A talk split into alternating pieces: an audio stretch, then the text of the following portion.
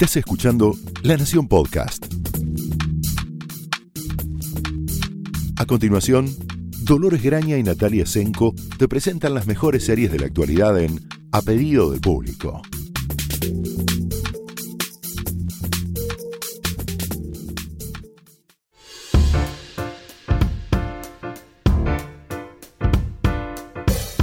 Hola, bienvenidos a un nuevo episodio de A Pedido del Público. Soy Dolores Graña. Soy Natalia Tresenko.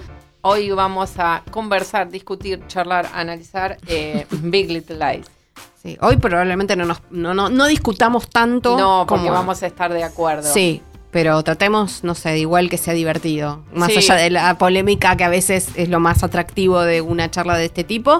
Eh, bueno, la, la gran pregunta cuando anunciaron que lo que era una serie limitada o miniserie eh, de siete episodios basado en una novela eh, que terminaba cuando terminaba la serie era si valía la pena que volviera, qué iban a hacer, qué iban a contar del algo que ya habían cerrado, básicamente. Que aparte cerraba con algo tan definitivo como una muerte. Sí, spoilers alert para Eh, todo el mundo. Igual es un, un spoiler mínimo. Si no vieron, si les interesa Big Little Lies, les diríamos que vamos a tratar de no hacerles la vida imposible, pero sería mejor que vieran No, primero sí.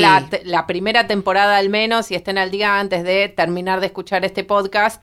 Salvo que les dé igual que les contemos Mm. algunos detalles. No es lo importante en Big Little Lies. No, pero yo digo que si no viste la primera temporada, más allá del podcast, ver la segunda no tiene mucho sentido. No, es, es una, es eh, más que, más que una segunda temporada, es una continuación Sí. casi directa Ujú. del final de la primera. Sí, Eh, no solo porque pasa, si bien pasan algunos meses entre el final de la primera temporada y el- este comienzo de la segunda, los personajes están todos atrapados por las consecuencias directas de Sí. sus decisiones y de las revelaciones que conocieron en este final de la primera temporada. Básicamente es como, emocionalmente es como si no hubiera pasado ni un minuto desde que no, de hecho es, es exactamente eso. O sea, hay como el tiempo que pasó, aparentemente, además, es tan exacto el tiempo eh, de la parte del duelo congelado, digamos, de eso de ese intento de volver a la normalidad y hacer como si no hubiese pasado nada.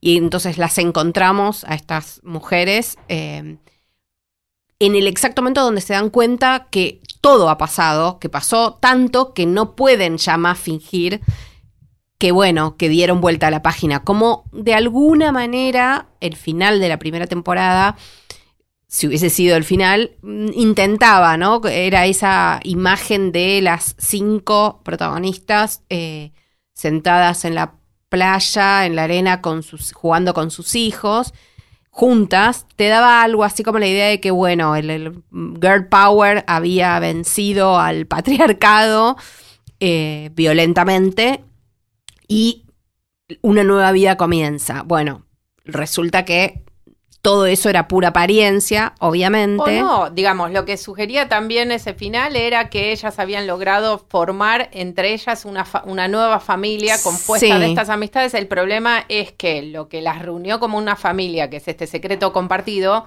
también las convierte en una familia profundamente disfuncional como Sí. aquellas que habían abandonado por voluntad propia para unirse. Entonces, Sí, en esta primera temporada lo que vemos es, por supuesto que cada una de ellas, todas al estar tan bien eh, escrita y actuada la serie, cada uno de los personajes está tan detallado que podríamos cualquiera de nosotros explicarte cómo son de memoria y inmediatamente responden a este secreto compartido que empieza a pudrir desde adentro no solo las relaciones entre ellas, sino la, la- Todo. la vida interior de cada uno de estos personajes eh, y despierta tantas preguntas como eh, respuestas dio en el final de temporada, eh, sino que cada una reacciona ante el sufrimiento y el trauma y a esta elaboración de este duelo de un modo muy en la línea con cómo son en realidad. Entonces, Mm. bueno, no sé, el personaje de Nicole Kidman, Celeste, que es la que tiene la relación más directa junto con el personaje de Bonnie con esta... En realidad en- Todas. implica- las implica a todas porque Sí. todas estuvieron ahí.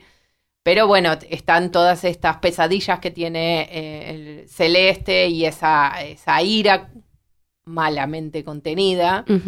Que en algún momento se aplicaba a su relación con el marido muerto eh, y ahora se aplica a, bueno, despertarse gritando y raptos de ira y también en este último capítulo vemos cómo reacciona ante lo que ella ve que es el germen de la violencia empezando a aflorar en uno de sus hijos. Sí. Que era lo que se había insinuado ya en la primera temporada, tanto con los hijos de Celeste como con el hijo de Jane, que bueno, el... Era, si recuerdan, era, fue el primer acusado de hacerle bullying a la hija de Renata Klein. Que tiene para mí Dern. Eh, la hija, digo, el- uno de los mejores eh, nombres que describen toda una forma de pensar de sus padres, que es Amabela. Amabela. No hacer- Anabela ni Arabela, Amabela. O sea, no hay algo más bello que ese resumen. pensar en, en varios ejemplos locales, pero temo hacerlos porque son todos directamente No, eh, no. No, no ent- no entrem- fácilmente reconocibles. No o sea que- entremos en, en problemas, pero digamos que eh, toda la familia de Laura Dern, eh, o sea, Renata, su personaje, ahora tiene un foco. Antes era la antagonista, era. Era una caricatura Era una cati- Ahora no está tan lejos de la caricatura tampoco, pero tiene más justificación su caricatura. Obviamente, si no lo estuviese interpretando una actriz del calibre y del amplio espectro interpretativo que tiene Laura Dern, no sé si la soportaríamos, porque Renata es un monstruo. Pero es un monstruo sumamente vulnerable. Porque Exacto, nosotros es que eso- entendemos de dónde viene y lo que ha tenido que hacer para llegar. Bueno, en este último episodio en la que ella aparentemente ha perdido toda su fortuna gracias a la, la inutilidad que sabíamos que era el marido. Lo sabíamos desde siempre que era un inútil. Y que, eh, que en él residía el desastre que se le iba a venir encima, no en los ataques de ira de ella, ni en su... La pobre, esa pobre chica. Que No, encima no. es como, no, no demuestra, nunca sabemos nada de esa pobre hija con todas las Amabela, de la no, madre. no, no, no, no, es no. como completamente opaca, pero Sí, pobrecita. po- No, eh, pero Renata, eh, a ver, tiene ese eh, justo equilibrio que logra Dern entre la confianza absoluta en ella misma y la desesperación más vulnerable eh, posible. Es eh, bueno, un- que ella lo dice, estamos a, yo sé que estoy siempre a un minuto de perderlo todo. Exacto. No, y esa cosa de no voy a aceptar no, No ser ser rica. rica. de nuevo. No lo voy a aceptar. Y es eh, fantásticamente eh, bien dicho y bien interpretado. En además el contexto de ella festejando que la habían elegido para la tapa de la revista de las mujeres más poderosas de los Estados Unidos. Justo con un marido que es un estafador y Corte. encima mal estafador. No, no, no. Y que le dice porque quería comprarme un avión. o sea, bueno, nada. Es. Y su vínculo, que a mí es. Me parece como el arco más divertido. Realmente, las otras partes son bastante dramáticas e intensas. Pero el arco más divertido es la relación de Renata con Madeleine, el personaje de Reese Witherspoon, que también está increíble, que en estos primeros dos capítulos no tuvo muchísimos, sí al final del segundo, eh, pero que ese, esa relación que era, digamos, una relación tremendamente eh, Y enfrentada. aparte y- las dos muy competitivas, las dos acostumbradas a ser las que mandan y que todo el mundo se doble- doblega ante el poder de su personalidad, su ambición. Encontraron como la vara con la que medirse. Igualmente a mí me parece que el personaje de Reese Witherspoon en estos dos primeros episodios tomó un paso, digamos, no hacia atrás, sino más bien al costado. Sí, Porque también el personaje, el personaje de Madeline Martha Mackenzie eh, suele estar también muy al borde de ser un GIF permanente y no ser un Sí. personaje real. Entonces, en este caso, cómo reacciona ella ante los ataques de una forma bastante eh, tranquila para lo que es ella, Mm. sobre todo ante los ataques del personaje de Meryl Streep, la, la suegra de, eh, de Celeste. Me parece que está haciendo un lateral para expandir un poco las Sí. posibilidades del personaje, porque es uno de los personajes que siempre sorprende con sus reacciones y su capacidad de reconocer que es muy falible ante sus hijos, ante su marido. Es también Sí. un personaje que es notoriamente vulnerable ante lo que nosotros vemos en el exterior, que es como que embiste, es como un... No, no, un, tractor, que se, un tanque que se lleva todo por delante, eh, pequeñito, como bien hace, eh, bien le remarca Mary Lewis, que es el personaje de Mary Streep, que por cierto, eh, digamos, esta segunda parte que fue escrita, obviamente, especialmente para, para la televisión, pero que tuvo como punto de arranque una novela corta que hizo Leanne Mor- Moriarty, la, la autora original de- del libro. Le puso Mary Louise a este personaje porque Mary Louise es el nombre verdadero de Meryl Streep, como el, digamos, el máximo Guiño. ¿no? guiño y como el, el máximo argumento para convencerla de que este personaje era para ella y obviamente es para ella. O sea, no, no hay duda de que lo que hace Meryl Streep es impresionante. Tampoco había dudas antes de que lo hiciera, digamos, No. ya sabíamos. No, pero es una variedad, es una, una eh, suegra del mal muy específica. O sea, no Sí, lo, que, lo que es genial, no solo de seguramente el, el- el muy detallado tratamiento que habrá hecho Leanne Moriarty para David E. Kelly, que es el guionista de todos los capítulos, y deberíamos dedicarle, insisto, un episodio especial a hablar de las grandes creaciones su- de David su Kelly, obra, que tiene muchísimas y por alguna razón que no se elude, no ha llegado a estar en el panteón de muchos otros pares. Sí, Eh, no ha tenido los, los lauros que merece, pero realmente la escritura de Big Little Lies, esos personajes no se actúan solos. sí. me atrevo a hacer un- una hipótesis muy, muy, muy, digamos, embrionaria. Que es que muchos de sus grandes programas y personajes son femeninos. Puede ser. Vamos y que a- por eso tal vez... Vamos a volver sobre Ali McBeal en algún momento cuando hablamos de las grandes escenas colectivas. Los grandes de- elencos formados. por eso es muy difícil escribir escenas para tantas personas, tantos personajes en los que todos tengan algo que decir que es significativo, que no solo av- avance la trama, sino que nos muestre un poco más de quiénes son. Sí. Imaginen entre cinco personajes con estrellas de este calibre en las cuales la vara de exigencia de esa escritura tiene que ser altísima, porque No, todos están jugando el prestigio, al menos como mínimo, de la temporada anterior. Y dos de las, cua- dos de las actrices son aparte las productoras ejecutivas del programa. Y son Eh, Nicole Kidman y Reese Witherspoon. Aparte, o sea, no son tienen- cualquier otra. Y encima sumamos a Meryl Streep porque no teníamos desafíos y nos quisimos sumar uno más. Exacto. Eh, es, es un elenco y un equipo técnico trabajando a un nivel altísimo, altísimo. Y el resultado es profundamente satisfactorio, no porque, otra vez, volvemos al síndrome de Game of Thrones. Sí. El resultado no es eh, satisfactorio porque nos dan lo que estamos esperando en esta segunda No. vuelta, sino porque nos están dando algo que no sabíamos que queríamos y cuando lo Exacto. recibimos decimos, esto es exactamente lo que debería pasar. es la, la gran algo pregunta es, distinto. ¿valía la pena? O sea, ¿era necesario? No, no, la verdad es que podríamos no. haber terminado No. ahí. Ah, ¿Valió la pena? Sí. Sí, porque es esto, es algo distinto, es algo nuevo, es algo nuevo, pero lo mismo. Es orgánico, o sea, es una, es una historia nueva que contar que muestra cosas distintas de personajes que ya conocíamos y que no solo reafirma por qué nos habían conquistado la primera vez, sino que nos demuestra que nos faltaba mucho por descubrir. Y me parece que las grandes, las grandes ficciones, sobre todo aparte, eh, Big Little Lies tiene muy en claro qué está contando, qué Sí. historia está contando, a quiénes se lo está contando, qué es y qué no es. No va a haber acá grandes vueltas de grandes golpes de efecto por el golpe de efecto mismo. No, a ver, No lo hay, digamos, acá sería en todo caso una suerte de efecto especial del corazón, una cosa Exacto, así. e- efecto especial melodramático en Claro. todo caso, que los tiene y está muy bien que los tenga, digo, eh, en este episodio, en el segundo episodio, eh, cuando vamos recordando, no es que nos hayamos olvidado, pero bueno, hay tanto que no solo el secreto pasa por la muerte del marido de Celeste y el modo en que murió el marido de Celeste, no solo pasa por el eh, estrés postraumático que está viviendo quien fue la, digamos, directa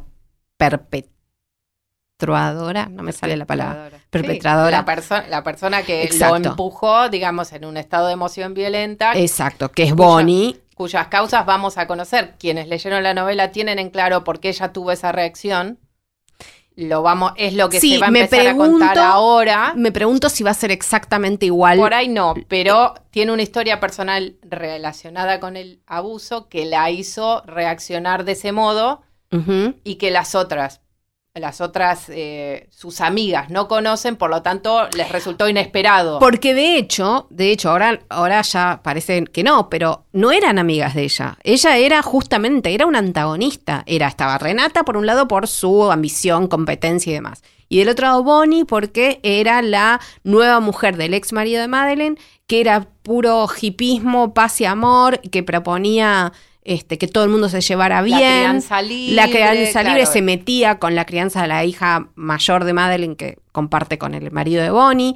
Era muy, muy eh, externa al grupo de amigas, ni hablar del vínculo, no tenía nada que ver con el vínculo con, entre Celeste y Madeline al que se sumó Jane.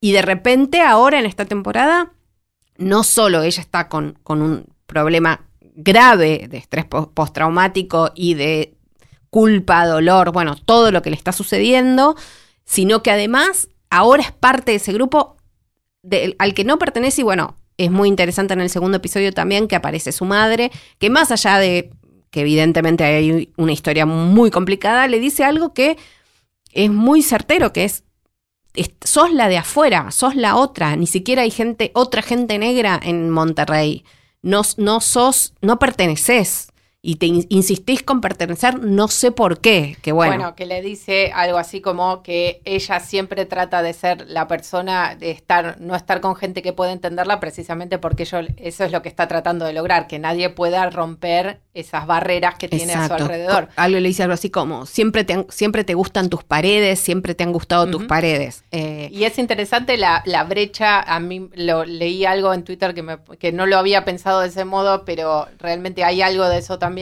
la brecha generacional ah, entre las mayores, que son digámoslo así, generación X como nosotros, tanto Nati como yo, pertenecemos a esa eh, adorable y siempre con fundamentadamente vilipendiada categoría sociológica, demográfica, y las dos más jóvenes que son Jane y, Bonnie, que claramente son millennials. Sí.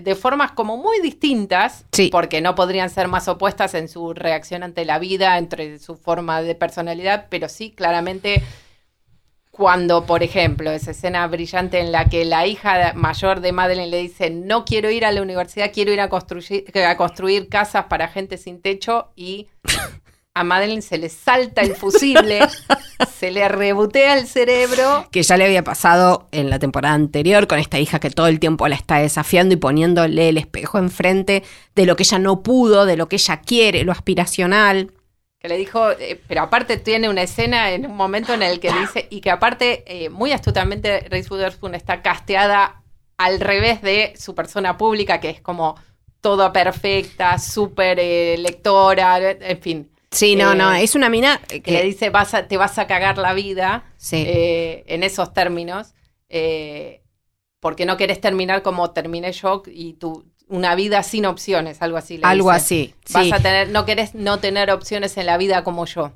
Sí, eh, y la otra le dice, es un no, bueno, tuyo, yo no, tengo opciones. Claro, y no solo eso, no son las tuyas. Exacto, y no solo eso, sino que después le insiste con, estás pateando eh, uno de los bloques fundamentales de la vida, que es la educación, a lo que la hija le retruca con que pensó que y ella siempre le dijo que uno de los bloques fundamentales era la familia, qué pasa con la familia, y es ahí en esa escena, digo, donde justamente hablando del melodrama, se destapa otro de los secretos. Eso es lo que quise este, decir antes, que no solo está el tema de la muerte y lo que sucedió y la posible persecución policial o investigación policial que todavía está ahí latente, sino que también está los otros secretos. Está el secreto de Madeline siendo infiel a su marido y en esta temporada, en este episodio, el segundo episodio, él enterándose. Por la hija. Por la hija, un espanto todo. Además, bueno, hay que decirlo, más allá de las actuaciones de las mujeres protagonistas, el marido de, de Madeline Ed, que es interpretado por Adam Scott, está fantástico, es un actor que eh, suele aparecer más en comedia que en, dramas, pero ha, hecho sus dramas también y que acá, digamos, eh, con ella, digo, en las, en las escenas con ella, también en las escenas con James Tupper, que es el actor que interpreta al ex marido de Madeleine, también está fantástica esa cosa ridícula de dos hombres de mediana edad haciéndose los gallitos, sabiendo que se, amenazándose con pelearse a puño limpio cuando Sí, pero todos también sabemos pidiéndole que hable con la, No, una se- con cosa- la siguiente mujer para ver si la hace entender. No, contradictoria, loca y muy buena, muy bien pensada, muy, bien hecha. sí. Y bueno, y después está el secreto de eh, Jane, el origen de su hijo, los abu- el abuso de Perry. A mí también me parece muy interesante y muy atractivo de ver, a pesar de que por ahí son las escena- escenas más estáticas, digamos, es, son las sesiones de terapia de Celeste. Eh, esa terapeuta que no la deja... eh, No la suelta nunca. Y No. aparte habla tres palabras, parece hablar tres palabras por sesión, pero le alcanza para sacarla tipo trapo de piso. Sí, sí. Eh, y sin embargo, todo el progreso que ella hace en esas cuatro paredes de terapia, ese lugar seguro, no, no parecen todavía hacerla, ayudarla a encontrar otro camino en la vida real, porque ella insiste en guardar o, o pintar una, un- una historia, sobre todo ante sus hijos. Sí. Bueno, tiene, tiene el eje ahí muy complicado que tiene metida su suegra Y en la, su y la casa. suegra, a ver, la suegra le está haciendo un gaslighting eh, Importante. olímpico. Importante. Olímpico acerca del marido, diciéndole. Ella le está empezando a contar, eh, y sabemos en el momento que ella empieza a soltarse justo con la suegra, que es con la persona que no debería contarle No. nada, le- la suegra llegó, el personaje de Meryl Streep llegó con la misión de desentrañar qué pasó, no le cree nada a nadie. No, tiene una. ya empezó a amenazar con Sí, ir a la policía. Sí, directamente. Antes era, bueno, no me están contando todo. Ella mirando muy sospechosamente y muy. Sí, con muchas dudas a Madeleine. eh, esos enfrentamientos entre, entre con gente pequeña. Sí, buah. Yo, eh, sépanlo, pertenezco al bando de los altos, o sea que tendría a eh, Nati está enrolado en otro bando. que no es la gente pequeña, es la gente mediana. La gente mediana, no, no, no. Los tibios no. Esto, esto solo tiene dos. Bueno, O puede ser aspiracional. ¿Me considero alto o me considero bajito? Bueno, puede ser también. yo, digamos, si Hay me gente tengo que- bajita que vi- va por la vida como alto y viceversa. ¿eh? Yo te voy a decir una sola cosa para volver al- a, la ficción y a, y a Big Little Lies. Si me tengo que anotar en un equipo, obviamente me tengo que anotar en el equipo de Reese Witherspoon. Está y vos bien. es cierto que podrías anotarte en el de Nicole Kidman, aunque no me dice el metro ochenta que No, mide Nicole Kidman. no. Eh, en el medio está Meryl Streep, que es una señora. Vos decís que vos sos del bando mediano de Meryl Streep. No, no, Ah, no me ok. atrevería nunca. No, no, no me atrevería. No, no, insisto, yo me puedo anotar en de Reese Witherspoon sin ningún problema, teniendo claro que soy más alta que Reese Witherspoon. Pero pasemos No, a otro es tema. difícil, sí, avanzando. Avanzando, digo, ese enfrentamientos, esos, esas series de enfrentamientos entre Mary Louise y Madeline son fantásticos. Las dos lo están jugando a tope. Eh, varias de las comentarios y críticas eh, que salieron para la prensa en Estados Unidos que mm, los especialistas ya vieron cuatro episodios. Lamentablemente nosotros no tenemos ese acceso. Eh, varios de, los, de las notas que salieron hacían mención a una pequeña secuencia, una pequeña escena del capítulo 2 donde eh, definitivamente Madeline le devuelve la cortesía de, a Mary Louise de decirle que, era, que no confía en la gente pequeña, como le dijo en el primer episodio. Y Mary Louise hace varias, varias explicaciones. De, siempre está explicando con su pasado siempre está contando una historia de su pasado. Siempre es ominoso, o sea, siempre nosotros extrapolamos de que hay una amenaza de violencia, de algo que y de fue que ella, ella fue traicionada, ella tuvo miedo y reaccionó. Ella siempre estuvo como eh, teniendo que salvarse y salvar a alguien haciendo cosas que tal vez no eran las mejores. Y hace un movimiento, Meryl Streep, que tiene una eh, cadenita con una cruz colgada y se la sube la cruz y se la pone como en el mentón, Sí, sí, que es que como es una especie de... casi como si le estuviera diciendo además fuera Satanás. Claro, sí, Eh, sí. Y de hecho en este episodio, en varios flashbacks, que obviamente ya se habrán dado cuenta que todos los flashbacks a la vida anterior de Celeste y de Perry son nuevos. Si son imágenes nuevas que son nosotros no habíamos nuevas visto. que van completando la historia, en el cual, en este capítulo en particular, no solo tuvimos la escena de cuando se conocieron Perry Celeste y él cuenta que tuvo un hermano pequeño que murió de muy chiquito, a los cinco años, con lo que eh, empezamos a extrapolar qué pasó con ese chico. Sí. Eh, ¿Dónde empezó la violencia? Claro, ¿Dónde todo, empezó? todo nos hace inferir que fue una muerte violenta y eh, fue una muerte violenta dentro de la familia, claramente. Eh, ustedes podrán apostar a si fue el propio Perry o fue su madre eh, la responsable de su muerte, pero claramente esa muerte no fue una muerte natural No. o por causas ajenas a la familia.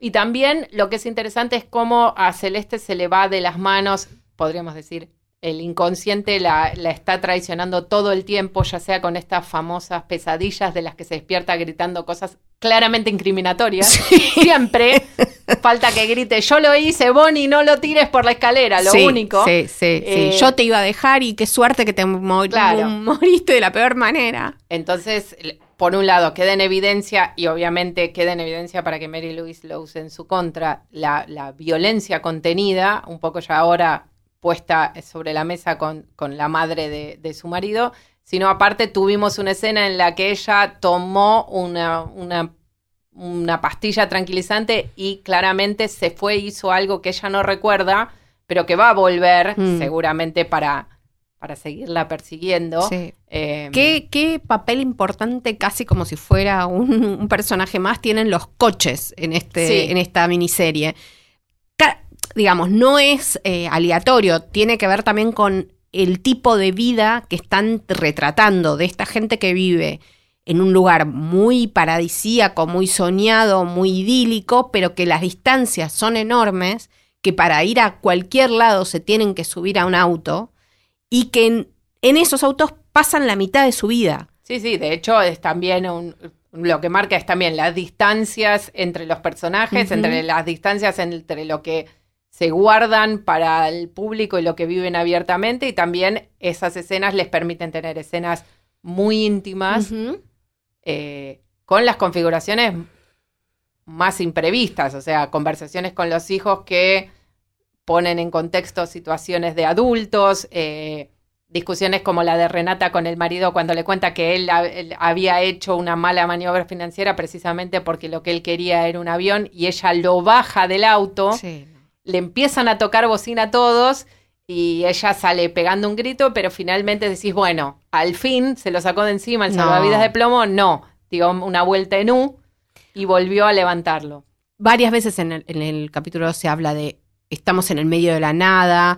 Ella, eh, en esa escena, el marido queda aparentemente en el medio de la ruta. eh, después, cuando Bonnie y Madeleine y Celeste se encuentran, también es acá en el medio de la nada. Hay como muchas referencias al aislamiento, a eh, las distancias. Sí, también a la, natu- a la, A la natura- a la naturaleza. verdadera naturaleza que es incontrolable y tenemos todos esos planos que comentábamos con Nati Mm. antes de, de grabar el podcast. Si bien la dirección, la dirección es básica, respeta una estética muy Big Little Lies, diríamos ahora. Sí. Eh, el cambio de Jean-Marc Vallée, que era el director de la, de la temporada anterior, con el de André Arnold, que es, el de, es la de esta segunda temporada, trajo una cosa como bastante más menos lírica en estos contrapuntos tipo montaje de atracciones con las olas rompiendo en, la- en las costas californianas y bastante más del naturalismo, casi diríamos del documentalismo inglés, Sí. en el cual hay escenas de altísimo voltaje emocional en el que están jugadas con una cámara en mano y con unos planos tan cercanos y tan cerrados que hasta casi uno siente que está impropiamente, está viendo algo que no debería ver y que es demasiado, demasiado eh, impresionante como para verlo sin taparse un poquito. Sí, Eh, eh, eh, la cosa mm, íntima, la cosa cruda, ¿no? Que tienen, y que, bueno, Andrea Arnold es una directora británica que tiene muchas, eh, varias películas mm, notoriamente protagonizadas por mujeres, mujeres jóvenes en general. Fish Tank es una que es muy, muy buena, muy cruda también. Eh, tiene muy claro lo que está contando y es muy difícil lo que está contando. Primero, tomar el proyecto que tenía la marca de otro director, porque eh, Jean-Marc Ballet dirigió los siete episodios de la otra temporada, Andrea Arnold ahora se hace cargo de los otros siete. Y después, esto que yo decía, muchas escenas jugadas en coches, y es dificilísimo hacer eso, y que sea interesante, y que no sea que sea monótono. fluido. Eh, y lo hace, y lo hace todo el tiempo. Por supuesto, tiene este, guiones que están sumamente trabajados y pulidos y estas actrices que pueden hacer maravillas con la guía telefónica, si es que existe todavía, ¿no? Hmm. No creo. no, creo. Existe, pero bueno. Eh, lo, que, lo que es interesante es cómo, en principio, eh, ellos logran respetar una estética de la historia que están contando de, un, de una temporada a la otra, sin aparentemente costuras, pero incorporan eh, distintas variaciones y mejoras según la historia que están contando ahora, que no es una historia ya con una intriga policial, o puede haberlo porque está esta, esta detective que está segura que hay eh, gato encerrado acá, que ellas saben más de lo que dicen, seguramente está convencida. Sí, pero que nosotros ya sabemos lo que pasó. Entonces nosotros sabemos que ellas son inocentes moralmente, digámoslo así. Sí, Eh, pero que mintieron. Eh, Todavía no está claro muy bien por qué mintieron. Exactamente, hay muchas nuevas preguntas que surgen de las respuestas que tuvimos al final de, te- de temporada. Una de ellas es por qué Bonnie hizo eso, por qué decidieron todas mentir cuando, como bien Bonnie le reclama a- al personaje de Reese Witherspoon, a Madeline, si ella hubiera dicho la verdad, no solo hubiera logrado decir la verdad, sino que hubiera salido libre porque era completamente entendido, entendible las circunstancias. ¿Por qué decidieron mentir todas juntas y mantener el secreto? Si hay algo más que no estamos sabiendo, obviamente todas las preguntas acerca de el pasado de Mary Louise y sus motivaciones para hacer lo que hace, y hay un montón más que seguramente vamos a ir teniendo en claro con el pasar de los próximos cinco episodios, que Sí. son un montón. Eh, como siempre les decimos, en el caso de HBO están todas las tem- toda la temporada previa disponible tanto en HBO Go como en Flow. En Flow los capítulos se incorporan al día siguiente, en el caso de HBO Go están disponibles ese mismo día, si no lo pueden ver en directo, que es los domingos a las 22. Lo que es, lo que es muy interesante es eso, cómo estas pequeñas variaciones de calibración, digamos, eh, eh, estética, lo único que hacen es poner de manifiesto que estemos todos muy al tanto de cuál es la historia que nos están contando. Y para ser bien precisos, uno no ve Big Little Lies si no está dispuesto a una gran catarsis emocional No, en sí. pantalla. O sea, es lo que entrega y es lo que hace mejor.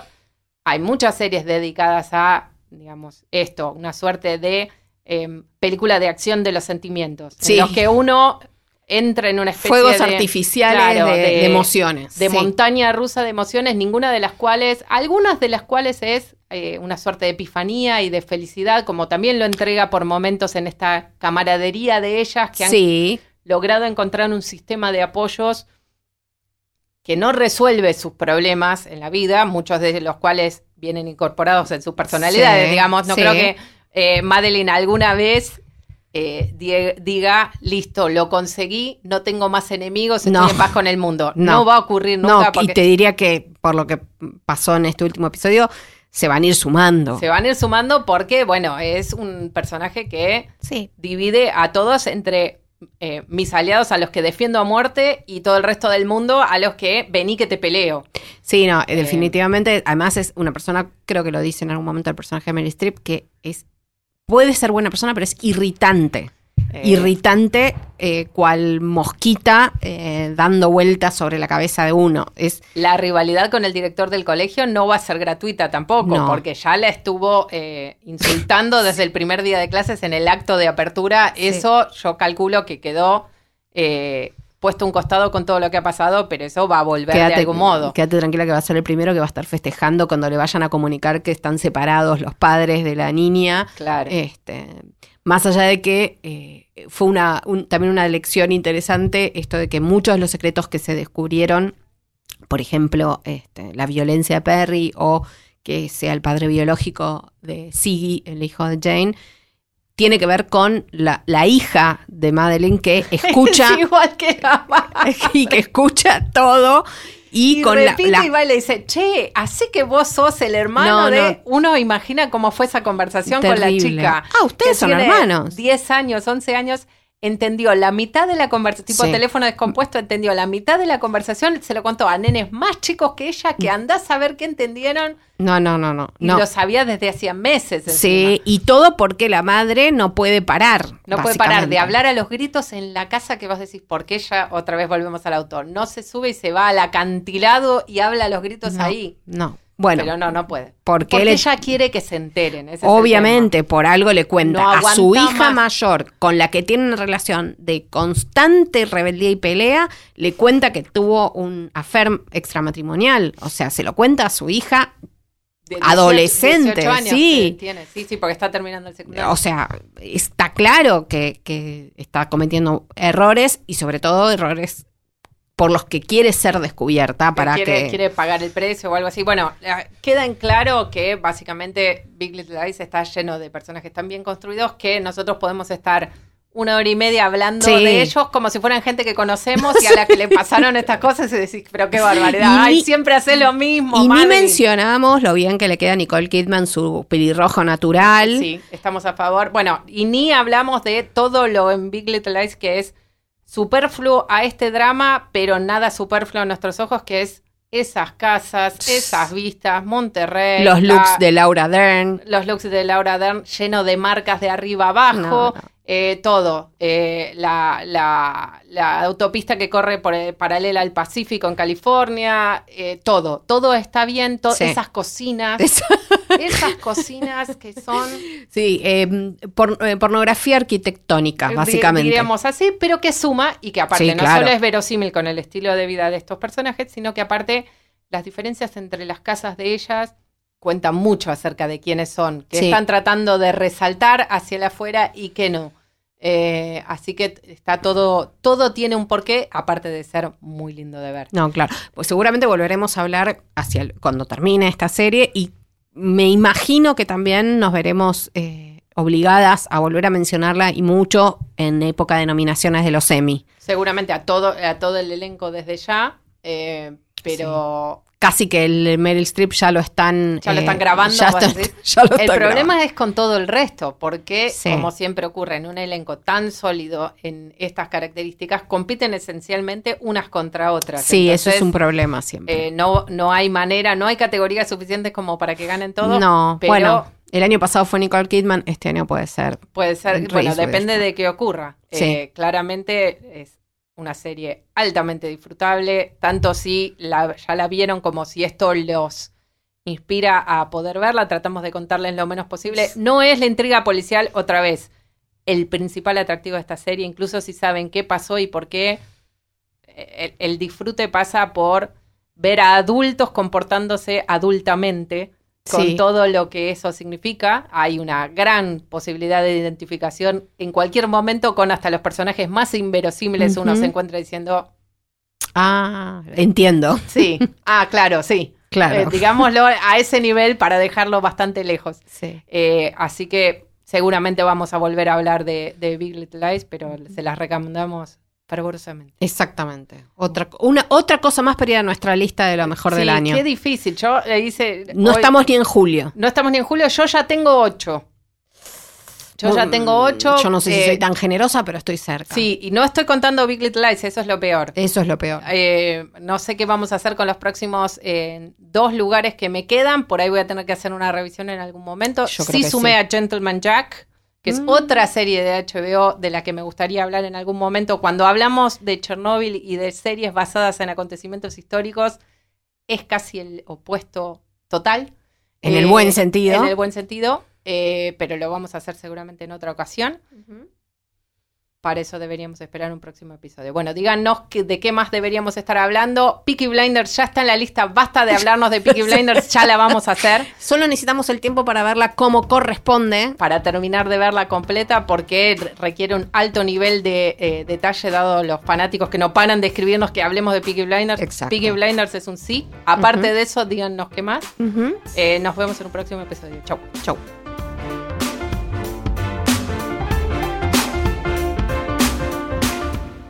Esto fue A Pedido del Público, un podcast exclusivo de La Nación. Escucha todos los programas de La Nación Podcast en www.lanacion.com.ar. Suscríbete para no perderte ningún episodio. Estamos en Spotify, Apple Podcast, Google Podcast y en tu reproductor de podcast favorito. Seguí escuchando La Nación Podcast.